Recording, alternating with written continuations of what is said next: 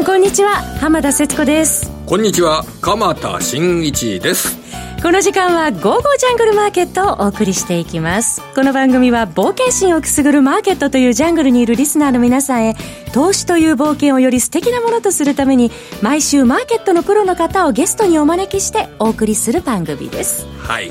今週のね、えー、日本株は月曜日にね、結構大きめに下げた。といっても1%ちょっとですけれどもね。はい、あとはあ結構落ち着いた動きで、今日は110円日経平均が上げるという展開になりましたね。そうですね。鎌田さん、パウエルプットが下支えになる中で手堅い銘柄に資金が流入しているような流れとなりました。そうですね。足元だとね、そのパウエル FRB 議長の議会証言、これが今週の大きなポイントだったんですが、はい、まあ結果的に見ると、今の FRB は、あの、マーケットの期待に対してしっかり応える、えマーケットを混乱させることはやらない。というようなあそんな方針が貫かれているように見えます、はい、えー、その金融政策に対するパウエル議長の昨日議会証言における考え方を受けて、えー、アメリカの株はえー、歴史上の高値を、えー、ニューヨークダウも SP500 もナスダック総合指数も塗り替えるというそういう展開になったという形ですよね。特に SP500 などは、えー、非常に霧のいい水準をえー、に霧のいい水準に乗せてきましたね。そうですね。3000ポイント、はい、まあ、ニューヨークダウでいうと、まあ、2万7000ドルまであと少しというようなそんな状態になっておりますね。えー、そのあたりも詳しくこの後お伝えしてまいります。それでは早速進めてまいりましょう。この番組は投資家の位置を全ての人に投資コンテンツ e コマースを運営する「ゴゴジャン」の提供でお送りします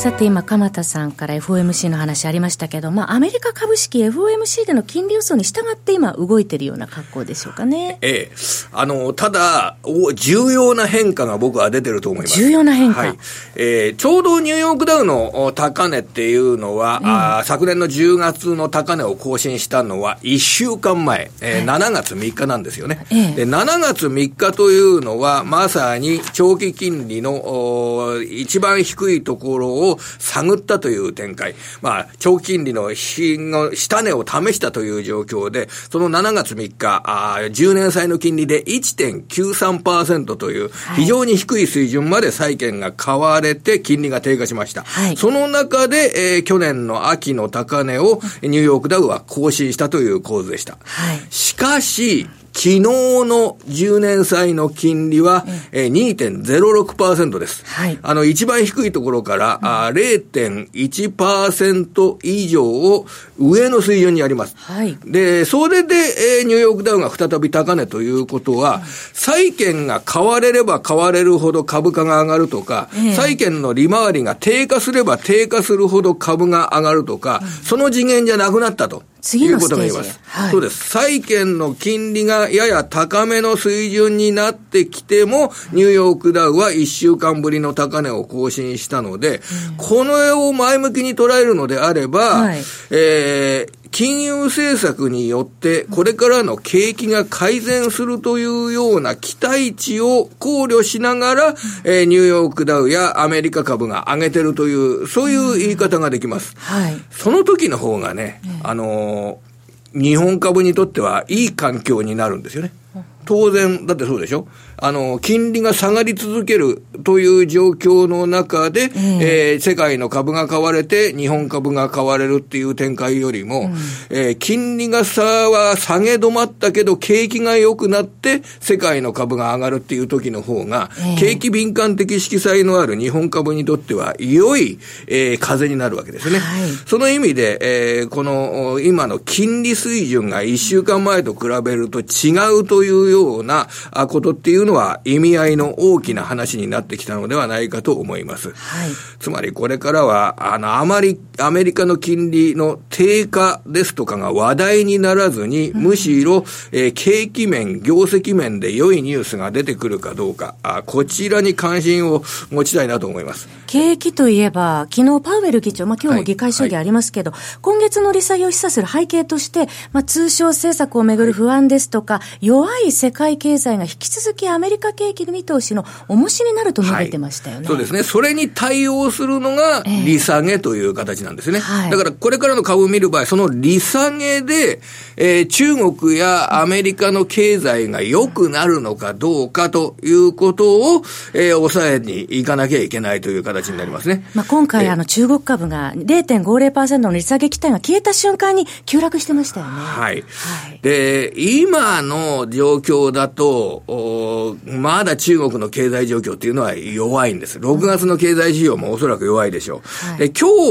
日、日本企業のサンプルとして押さえておきたいのは、はい、えー、そうですね、安川電機という2月本決算の会社があります。まあ、あの、モーションコントロール部品、えー、ものをうまく半導体製造装置だとかを、えー、うまく制御する部品、えー、それからロボット、こういったものを供給している設備投資関連株の代表的な会社ですけれども、はい、安川電機の第一四半期3月から5月にかけての営業利益の実績が、えー、発表されたんですが、これが58%減益。というような、まあ、非常に大きな減益になりました。はい、71億円という絶対水準。うん、で、会社側のこの1年間の見通しが6%減少の465億円という、そういう数字ですから、はい、6%減少の465億円の営業利益。えー、それが年間の見通し。最初の3ヶ月が6割近い減益の70億円ということですから、これ誰がどう見ても第一四半期の安川電機の収益っていうのは、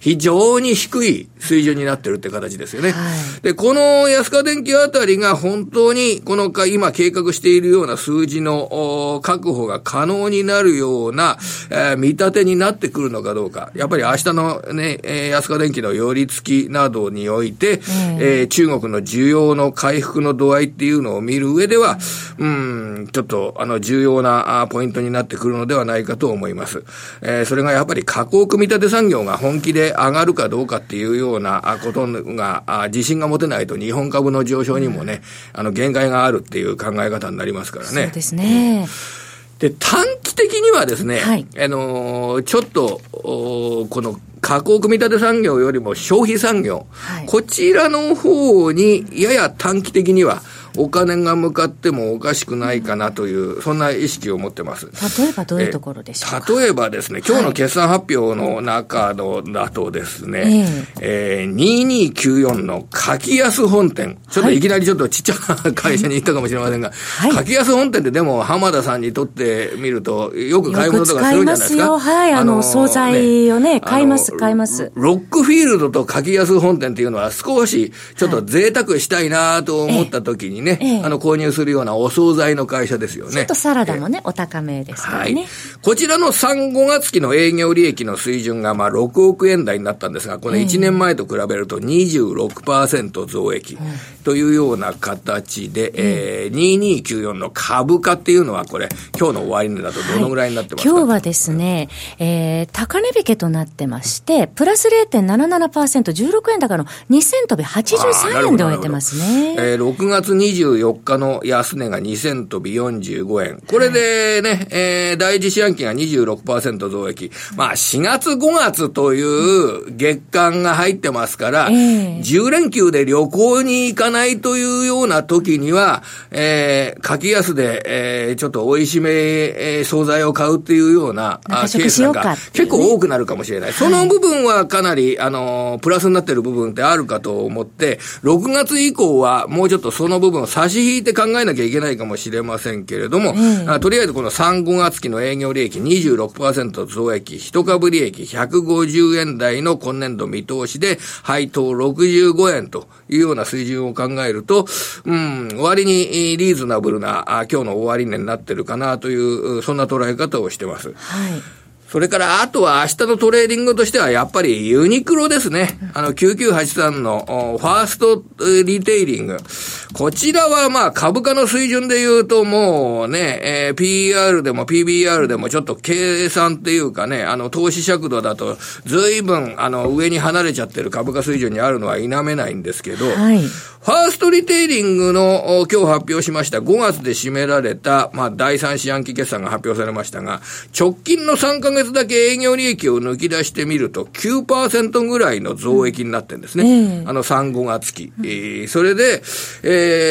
その3、5月期に含まれていない6月の月次売上高がね、はい、えー、これ、先週明らかになりましたけれども、27%増加っていう状況ですから、えー、3、5月期に増益を確保して、で、6月から8月の最初の月の6月にしっかり、えー、月次売上高が増加したっていうようなことに照らし合わせると、まあ、8月の、決算期末に向けての株価というのが、えー、これトレーディングの対象として明日は意識されるというようなこともあり得るかなとは思います。ただまあ明日は8、7月の12日ということでこれ、S q の日になるんですね。そうですね。オプション S q の日ですね。オプション S q の日になるので、えー、まあ、この、ファーストリテイリングの、えー、決算、それに伴う株価の反応というのはまた別の意味で、あの、注目されるということなんじゃないでしょうかね。はいえー、それではこの後は本日のゲストの方ご登場です。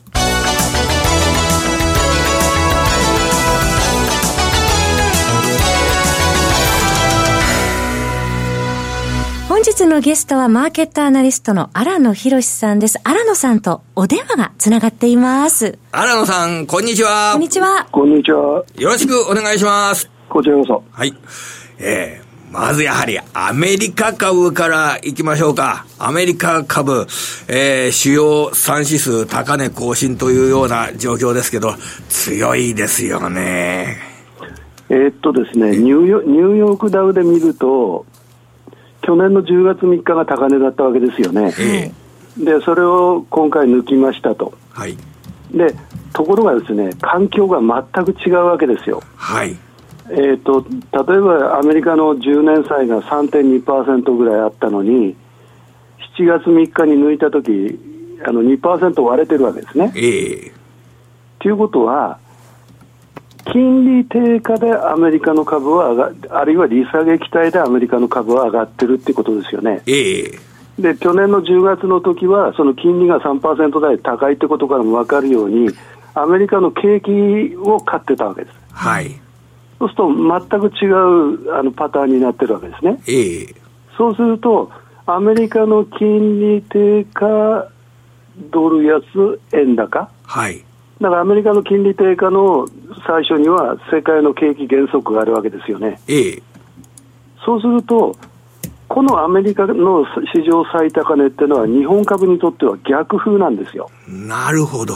要するに、日本株は世界の景気敏感だから、それに沿って上がりますと。ええ、で、必ず日本株が高値をつけに行くときは、円安のサポートがありますと。はい。と世界の景気減速、ドル安円高っていうことは、日本株は逆風です。はい。で、よくみんな出遅れ出遅れって言うんですけど、ええ、真正面から考えれば、ええ、だ去年の10月高値の時は日経平均2万4000円だったわけじゃないですか。はい。今2万1000円台半ばですよね。ええ。だからこれ出遅れでもなんでもないんですよ。ええ。円高がその上昇を阻害してる。はい。だその上昇あの円高のもとにはアメリカの金利低下があるわけですから、ええ、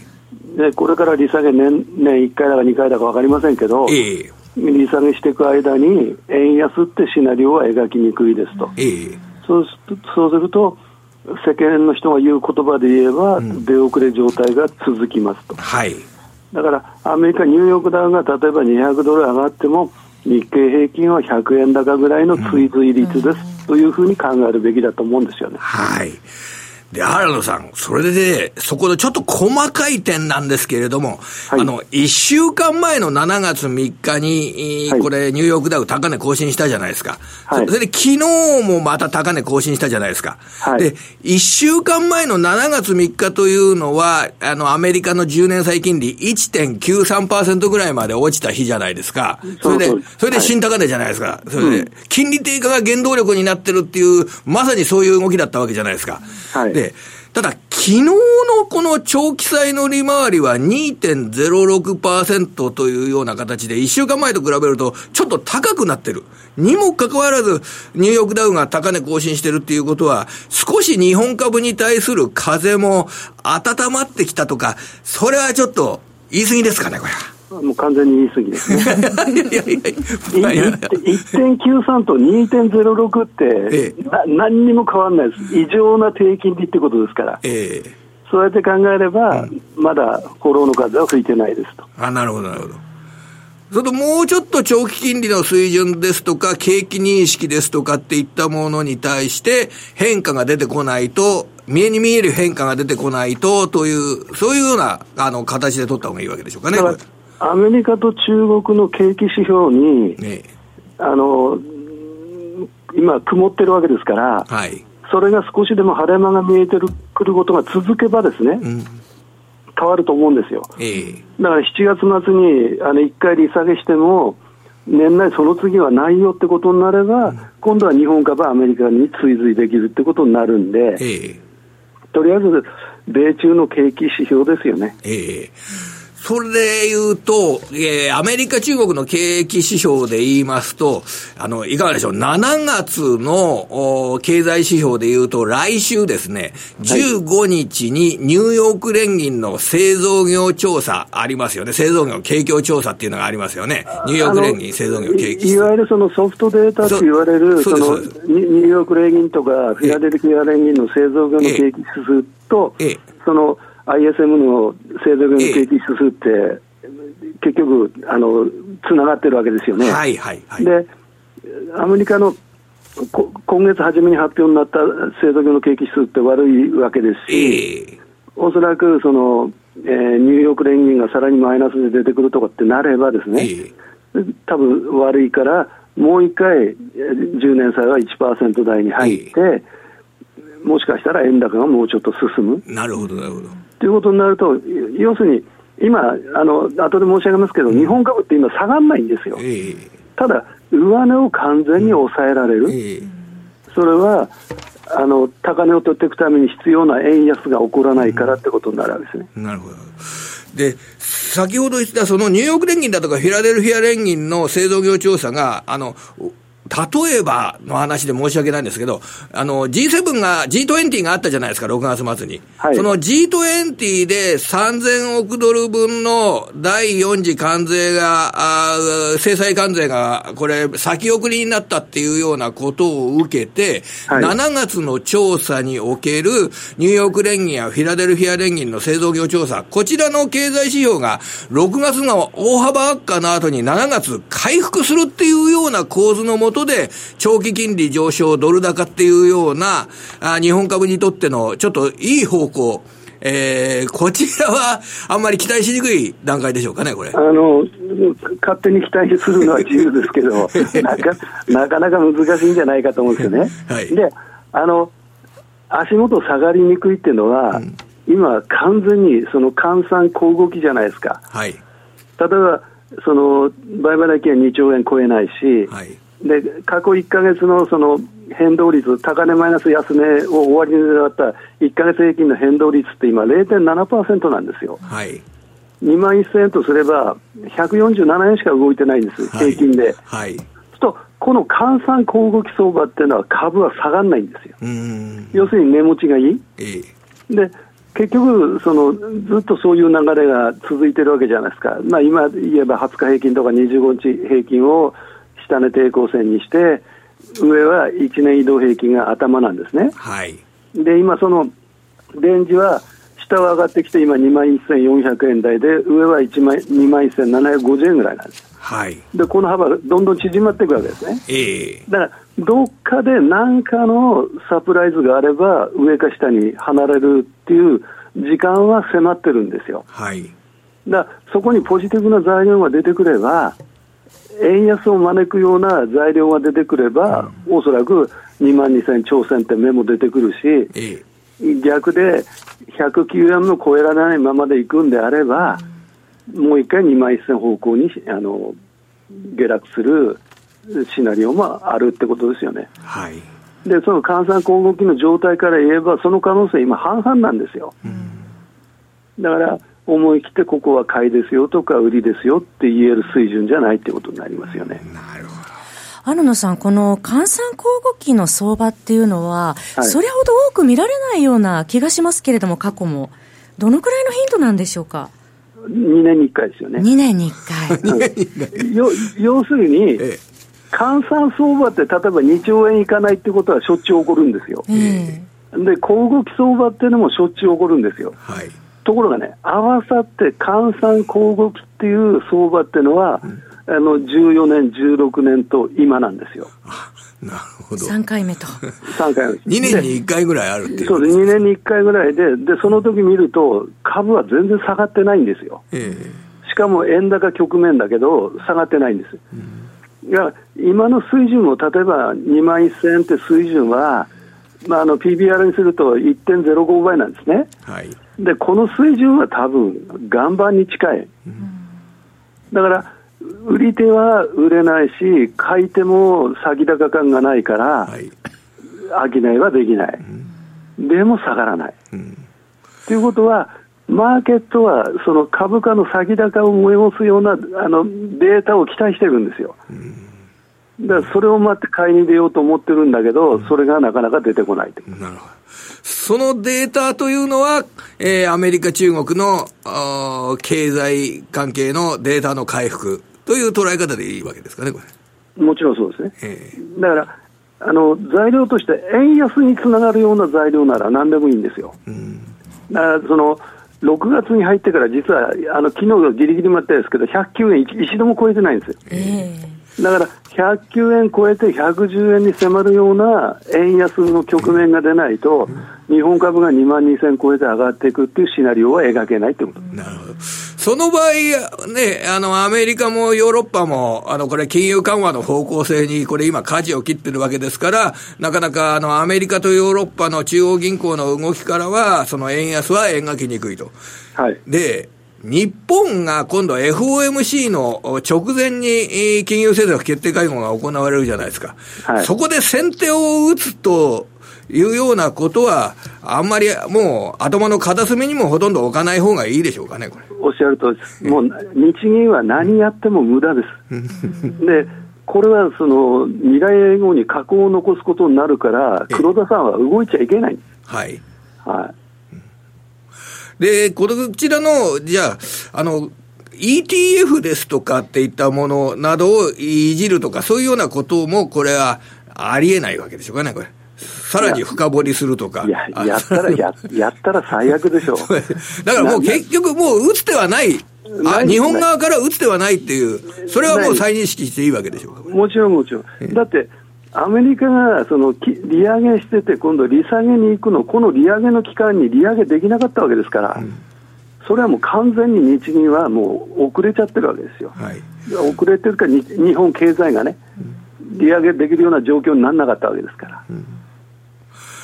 もう一つ、じゃあ、選挙が終わった後の経済対策などをベースにした、えー、日本の需要拡大、このシナリオもほとんど考えられないでしょうかね、これ。あの財政政策で打つ手がないんですよ。えー、で今、その薄薄商いで交互期状態続けてるっていうのは、場合によっては10月の消費税増税意識してるんですね。だから消費税増税が終わったら、悪抜け感が出てくるっていうシナリオは1個は考えられません。で、その前に8月になったら、トランプさんがなんかとんでもないその無理難題を押し付けてくるに決まってるわけですから。特に選挙の後、ま、ここまで黙ってたんだぞという、そういう時をこの間相撲を見に来た時に、なんかね、示唆したようですよね、これ。だってこの間 G20 で来る前に、その安全保障の問題でもう死の子の言ってるわけじゃないですか。はい。ということは貿易問題についても、すごい高い球投げてくるはずですから、えで、それにマーケットって反応しちゃう。うんだからその8月の問題とその10月の消費税増税を控えて、換算交互期なわけで、この流れは多分変わんないんですよ。ただ、売り叩けるほどのあの、まあ、安い水準にないんで、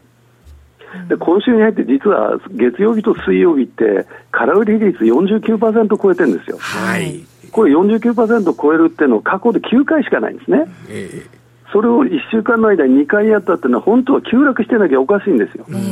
ところが全然下がらない。はい、だからなんだろう、下値の硬さは、ものすごいもうあの認識今週も認識されたってことですね。うん、ただし、上値を、あのなんですかね、上値が軽いかったら、これは重いですと。うん、だから換算今後期なんです。えーこの空売り比率の49%台っていうのは株券借りてきて空売りして、それで下がって取ろうと思った人はいるけれども、あの、追随して売り物が広がらないっていう、そういう状況なんでしょうかね、これ。いや、売っても下がらなかったってことですよ。じゃ売っても買う人がいたという形。でしょうね。だからその、8日と10日っていうのは、偶然にもその ETF の売りが出るとか言ってたじゃないですか。えー、はい。ところが、その日そういうあれでも、結局下がらなかった。うん、だからみんなその売り手も下値の硬さ分かってるわけですよ。だから上に行けば売ってくるかもしれませんけど、もうここから2万1500円からなかなか売り崩せないってことも気づいたわけですから、ますます膠着感が強まる。最後に新野さん、アメリカ株は強いんですけれども、日本株の上昇力弱いということで、まあ、短期的に堅調相場持続するためには、どういうことが条件になりますでしょうか？あの今、一旦止まってるんですよね、えー、でそこからいけば、やっぱり109円超える円安があの第一の条件ですね、それがないと無理です。為替の、やはり、あの、とりあえず109円を超えてくるっていうような動き、それを促すような要因が欲しいんだけれども。それは米中の景気指標しかないですね。えー、今のところ、その、その、景気指標の改善っていったものの前の段階の金融政策ですとかで、えー、円安の要因を読むことが非常に難しい状況ということなんでしょうね。おっしゃる通りです。ありがとうございます。はい、えー、ここで FX オンからのお知らせです。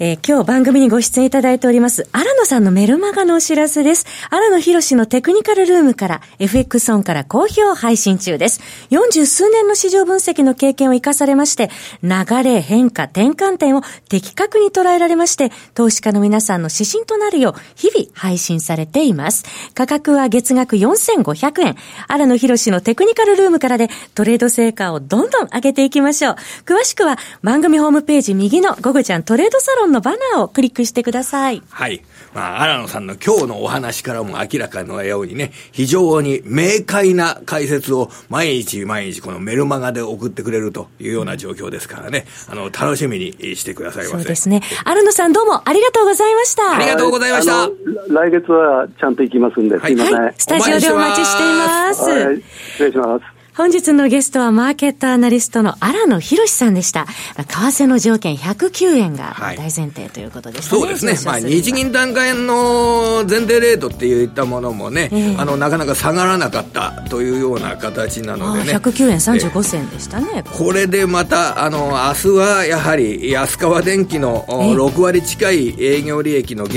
役の実績に対して、これでも織り込み済みなのかどうかということが試される、えーえー、スタートとなりそうですね。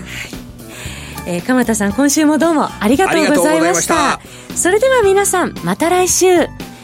この番組は投資家の英知をすべての人に投資コンテンツ e コマースを運営する「ゴゴジャン」の提供でお送りいたしました。